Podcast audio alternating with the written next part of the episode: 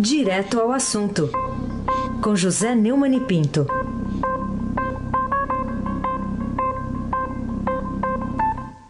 Aquele que tem um trabalho exaustivo, mas é feliz também, né, Neumann? Sou Bom dia. feliz com o nosso trabalho. Isso. Bom dia, Raíssen Abac.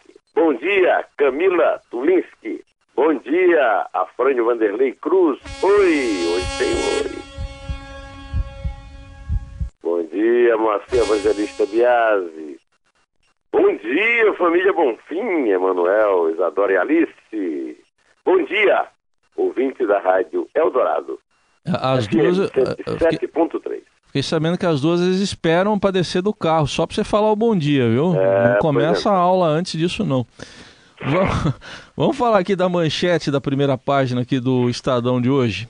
Base rejeita a pauta de Temer para economia após a denúncia. Ao lado tem ainda na, na dobra de cima, né? Aqui da primeira página, outra notícia. É, criação de empregos cresce pelo sexto mês consecutivo, mas um- uma coisa não ameaça a outra, Neumann? É o que eu acho. O problema é o seguinte, ninguém, ninguém, no governo, na oposição, os analistas, eu mesmo, ninguém acha que a segunda denúncia contra Temer vai passar. Ela vai ser rejeitada quarta-feira, dia 25, pelo plenário da Câmara. Os governos e deputados, já, o governo e os deputados da sua base já articulam a agenda para o dia seguinte, o day after, mas divergem sobre as prioridades conforme a reportagem que é manchete do Estadão hoje, conforme o doutor Raíssen Abac lembrou aqui. né? Enquanto o Palácio do Planalto prefere é, manter propostas para ajudar a fechar as contas públicas, até porque dinheiro não nasce em árvore, nem o Mogi das Cruzes, nem o Iraúna, a maioria impopular. né? Aí os parlamentares que vão disputar a eleição buscam impor uma agenda própria, com forte apelo na sociedade, com projetos ligados à área de segurança pública, que feitos no afogadilho já mostraram que não resolvem nada da segurança, nem melhoram em nada a vida do cidadão. Os líderes desse partido de base, né, ouvidos pelo Estadão Broadcast, e que são as fontes dessa reportagem de manchete, descartam votar matérias consideradas impopulares. Por exemplo, a reforma da Previdência, que é extremamente necessária para fechar as contas, há menos de um ano para as eleições de 2018, quando eles vão tentar renovar seus mandatos e manter seus foros privilegiados. Eles citaram o aumento da alíquota de contribuição eh, previdenciária para servidores e o adiamento do reajuste dos funcionários públicos. A criação de empregos formais no Brasil, conforme o Heisen lembra, ao ver a dobra de cima do jornal, eh, com, a, com a chamada que ele citou, cresceu em setembro pelo sexto mês consecutivo. Esse dado, Raíssa, foi comemorado pelo Ministério do Trabalho como sinal consolidação da trajetória de recuperação. Foram abertos 34.392 novos postos com carteira assinada no mês passado. E o crescimento no número de vagas já chegou a 208.800 por ano.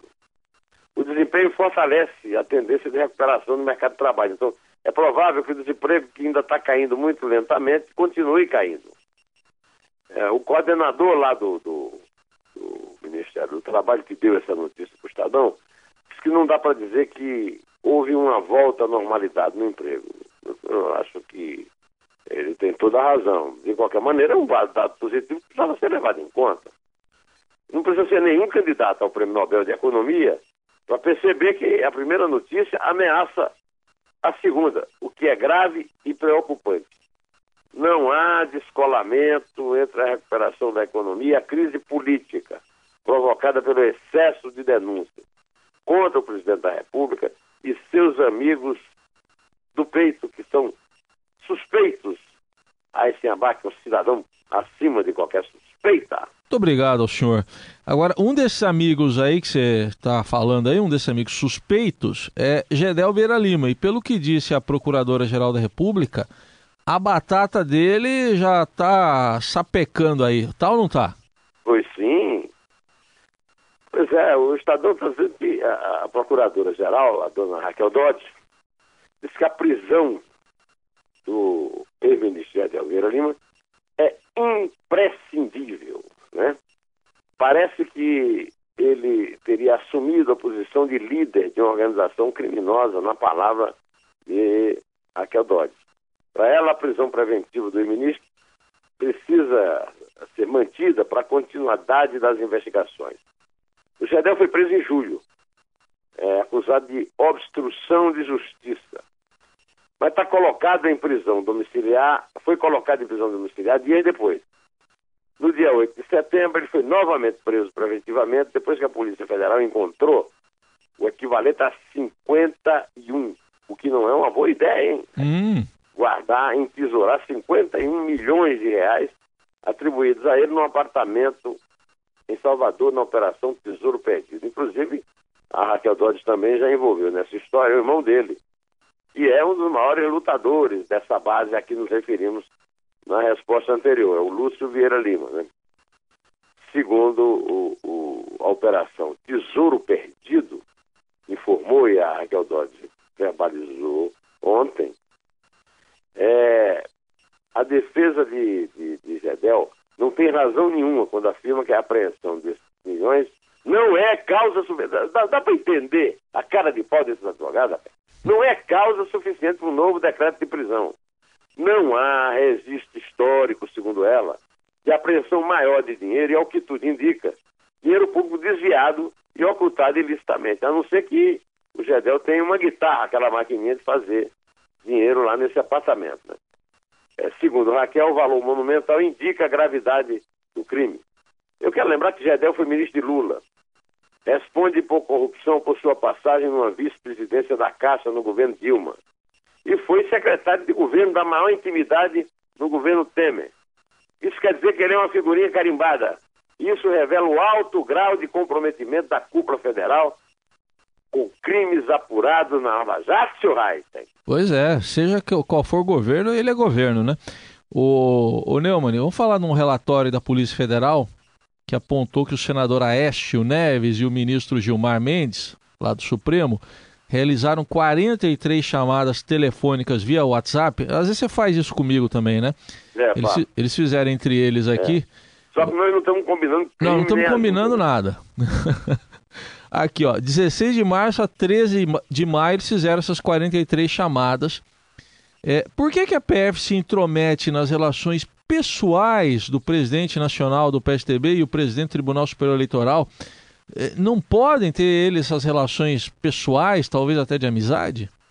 É, de acordo com duas tabelas anexadas pela Polícia Federal ao relatório, as duas referentes aos celulares de Aécio Neves e, e do, é, descobriram 38 chamadas com um celular de Aécio e 5 com outro no período aí que você citou, nesse prazo aí. Do total de 43, 20 tiveram zero segundos, ou seja, as chamadas não foram atendidas. Pelo menos sugerido isso, né? Outros 23 tiveram duração de tempo que variou entre alguns segundos e oito minutos. A Polícia Federal destacou que Gilmar Mendes é relator de quatro inquéritos, que é outra coisa. Né? Esse algoritmo do Senado sempre bota o Gilmar para é, relatar casos do Aécio. E esses casos são sempre concedidos à defesa pelo Gilmar. Ou seja, o que é que está viciado aí? Será o algoritmo? É, pois é. Segundo ainda a Polícia Federal, essas ligações ou tentativas ocorreram, várias delas, no dia 25 de abril de 2017, mesma data que o ministro Gilmar Mendes deferia democrática e monocraticamente requerimento do senador Écio Neves relativa à suspensão de interrogatório que seria realizado na mesma Polícia Federal que faz a acusação no dia seguinte, 26, nos autos de um inquérito, o um inquérito 42-44 do STF, conforme se verifica na tela de acompanhamento processual do próprio Supremo. Não é crime, amigo, se falar de telefone. Mas a informação da polícia comprova aquilo que eu vi falando aqui, as relações promíscuas entre membros dos três poderes em Brasília, Eisenbach. Muito bem, agora tem outra aqui do ministro Gilmar, em meio à polêmica com a publicação da, de uma portaria que modifica as regras de combate ao trabalho escravo. o ministro Gilmar Mendes disse que o, o, tema é polêmico, mas que deve ser tratado sem partidarizações ou ideologi, ideologizações. Ô, palavrinha complicada, né? Mas vamos lá. É, ele, como é que ele falou? Eu me submeto a trabalho exaustivo, mas com prazer. Acho que a gente vai ouvir aí. Vamos ouvir, né? Vamos ouvir pro seu vamos, comentário, vamos vai. Para nos dar o prazer de ouvir a boca mole de Gilmar Mendes.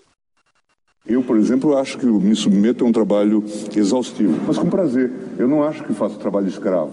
Portanto, é preciso que essas condições sejam combinadas né, e que seja aferido de maneira adequada. Eu já brinquei até no plenário do Supremo que, dependendo do critério do fiscal, talvez ali na garagem do Supremo, onde vocês. ou aqui na garagem do TSE, que talvez seja mais saudável, né, alguém pudesse identificar aí a condição de trabalho escravo. Então é preciso que haja condições objetivas e que esse tema não seja ideologizado. É, o certo é que o Planalto já admite, uh, embaixo daquela matéria do, da, da chamada primeira página sobre o, o, a criação de empregos, tem uma notícia que o Planalto admite rever a portaria do trabalho escravo. Eu duvido é o dó, como a gente dizia lá em Campina Grande. Afinal de contas, é uma exigência da, da, do agronegócio, da chamada bancada ruralista, e o Temer não está em condições de perder votos nessa questão da segunda denúncia, não. Mas voltando aí ao, ao, ao Gilmar Mendes, o tom da, da declaração é altamente desrespeitoso com cidadãos muito pobres, cujas relações trabalhistas se aproximam mesmo da escravidão. É o caso dos andinos, que trabalham em confecções ali no Bom Retiro e na zona leste de São Paulo, boias frias, implantações pelo interior do Brasil. Aí eu me lembrei do rei da Espanha, ex-rei, né, Juan Carlos, dizendo ao, ao Hugo Chávez, lá em Santiago. E por que não te caias? E por que não te caias, Gilmar? Pelo amor de Deus. Vovó já dizia que quem fala muito dá bom dia a cavalo, raiz sem abaque. Então vamos para mais um que fala muito aqui. É, o que, que você me diz da frase hormonal do pré-candidato à presidência pelo PDT, o Ciro Gomes, sobre uma das possíveis adversárias dele ano que vem, a Marina Silva? Empresários que foram vistos a plataforma de governo, não né? imagina você. O ex-governador do Ceará disse que não vê Marina com energia para disputa e que, além disso, agora é minha vez de dizer palavra difícil, viu, hum, meu amigo Raio? Vai lá. É, ideologização, não é mais ideologização. O momento é muito de testosterona, hormônio masculino. Bom, ele também criticou Geraldo Alckmin, João Dória, Aécio Neves, chamou Aécio de cadáver político. Ele disse que Aécio, é, o, é, o que se faz com o cadáver é sepultar. E aí eu não sei por que é que não sepulta. O cara está dando as cartas, a onda de revolta pede que ele saia da presidência do PSDB e ele não vai sair, então não resolve. Bom, vamos esquecer o Aécio, que realmente o Aécio parece um zumbi. Agora, a declaração do Ciro Submarino é machista e grosseira. Lembra muito uma frase famosa do Ciro numa campanha eleitoral para presidente, quando alguém, um repórter lhe perguntou numa entrevista qual era a função da Patrícia Pilar, que era a mulher, aquela atriz da, da TV Globo, que era a mulher dele na época, ele disse que a mulher, a função da mulher do candidato era dormir com o candidato. Altamente elegante e cavalheiro, nosso Ciro Gomes. Né? E aqui, lá, vamos de novo citar o rei, o ex-rei. Por que não te caias, Ciro? Antes que des bom dia ao cavalo, diria a vovó. Aí sem abaque. Ah, mas tem mais um aqui, ó. Nesse festival ainda de cafagestice que assolou o Brasil ontem, teve um outro bate-boca grosseiro, né, Neumann? Foi entre um deputado e um ministro. De fato.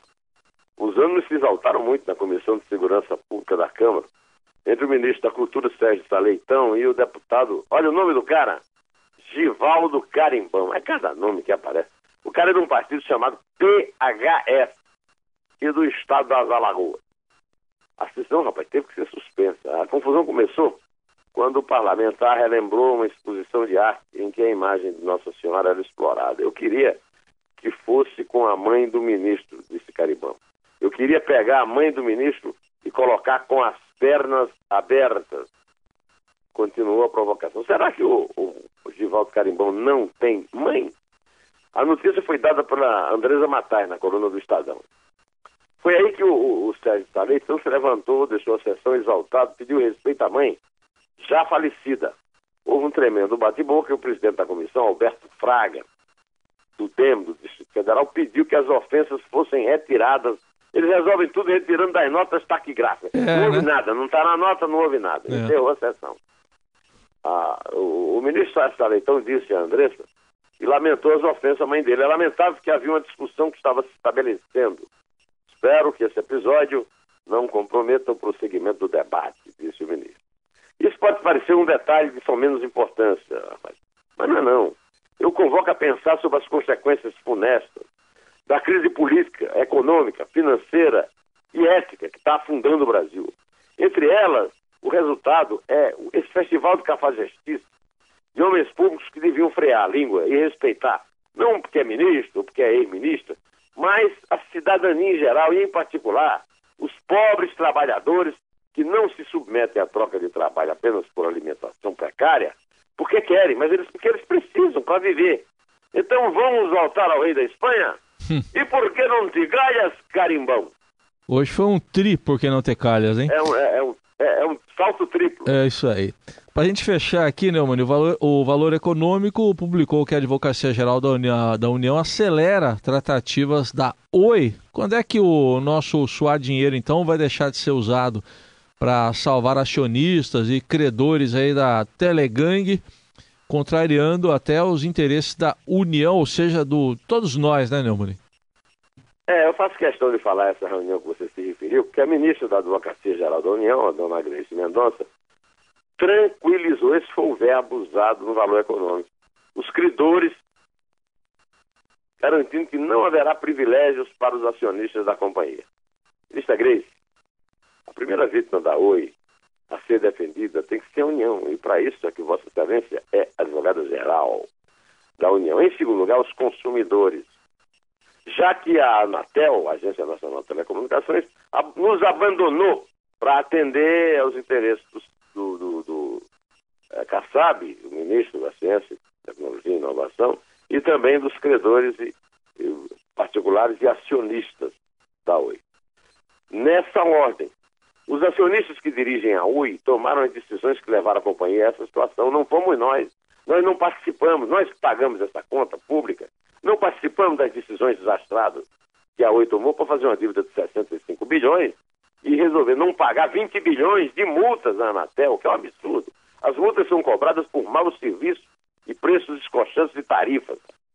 No sistema capitalista, o acionista fica no fim da fila. A ordem só muda no Brasil, com a ajuda de Temer, Baleia Rossi, Kassab, Juarez Quadros e também do juiz Fernando Viana, da sétima vara empresarial do Rio, que cuida da concordata da Oi. Essa história da Oi continua sendo um escândalo. Não é mais só um escândalo nosso. Nós, não somos nós só que falamos aqui. Agora tem os jornais todos. O Estadão fez um belo editorial no fim de semana, o Globo tem dado, o Valor Econômico tem dado bastante frequentemente e com muito boa cobertura. Tem de tudo. Diretor jurídico denunciado pelo Ministério Público formação de quadrilha. Parece o Flamengo. O Flamengo tem dois vice-presidentes presos na Lava Jato. Estelionato, patrocínio infiel e lavagem de direito, o tal do Eurico Teles. E advogado Arnoldo Walter, que atua simultaneamente para os credores e para um dos acionistas, Nelson Tanuri. O Nelson Tanuri é aquele que hoje administra as massas falidas da Gazeta Mercantil e do Jornal do Brasil, onde eu trabalhei por muitos anos. Olha, o, o pau que nasce torto, não tem jeito, morre torto. Baiano burro, garanto que nasce morto. O, o baiano Tanuri não é. Aliás, quem é burro nessa novela que parece não ter fim? Hein? Afrânio Vanderlei. Toca aí. Gordurinha, baiano, burro, nasce morto. O pau que nasce torto não tem jeito, morre torto. Baiano burro, garanto que nasce morto. O pau que nasce torto não tem jeito, morre torto. Baiano burro, garanto que nasce morto. Sou da Bahia, comigo não tem horário. Não sou otário e você pode sombar. Sou cabra macho, sou baiano toda hora. Meio-dia, duas horas, quatro e meio, o que é que há? Cabeça grande é sinal de inteligência. Eu agradeço a providência ter nascido lá. O Raio, o número 4, te lembra alguma coisa, não? Ô, O número 4, 1, 2, 3, 4. lembra, Lembra? lembra. Vamos começar por ele? 4x1 foi ontem pro Flamengo, é isso? Dois de Hever e dois de Diego. Muito bem, hein? Flamengo Aê. e Bahia. Aê! Muito bem. Então vamos fazer a contagem para você Número quatro poder. é a Bahia, tem tudo a ver, a Bahia. É lógico, mas vamos fazer a contagem porque você precisa ir pro descanso porque o trabalho tá exaustivo, né? É verdade. Então vai lá. É 4, Mas não é escravo. mas não é É escravo. três. É 2, É um. Em pé!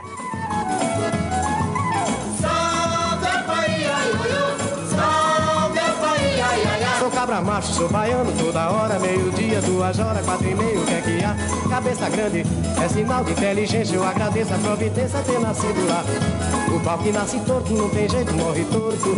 Baiano burro, garanto que nasce morto. O pau que nasce torto não tem jeito, morre torto. Baiano burro, garanto que nasce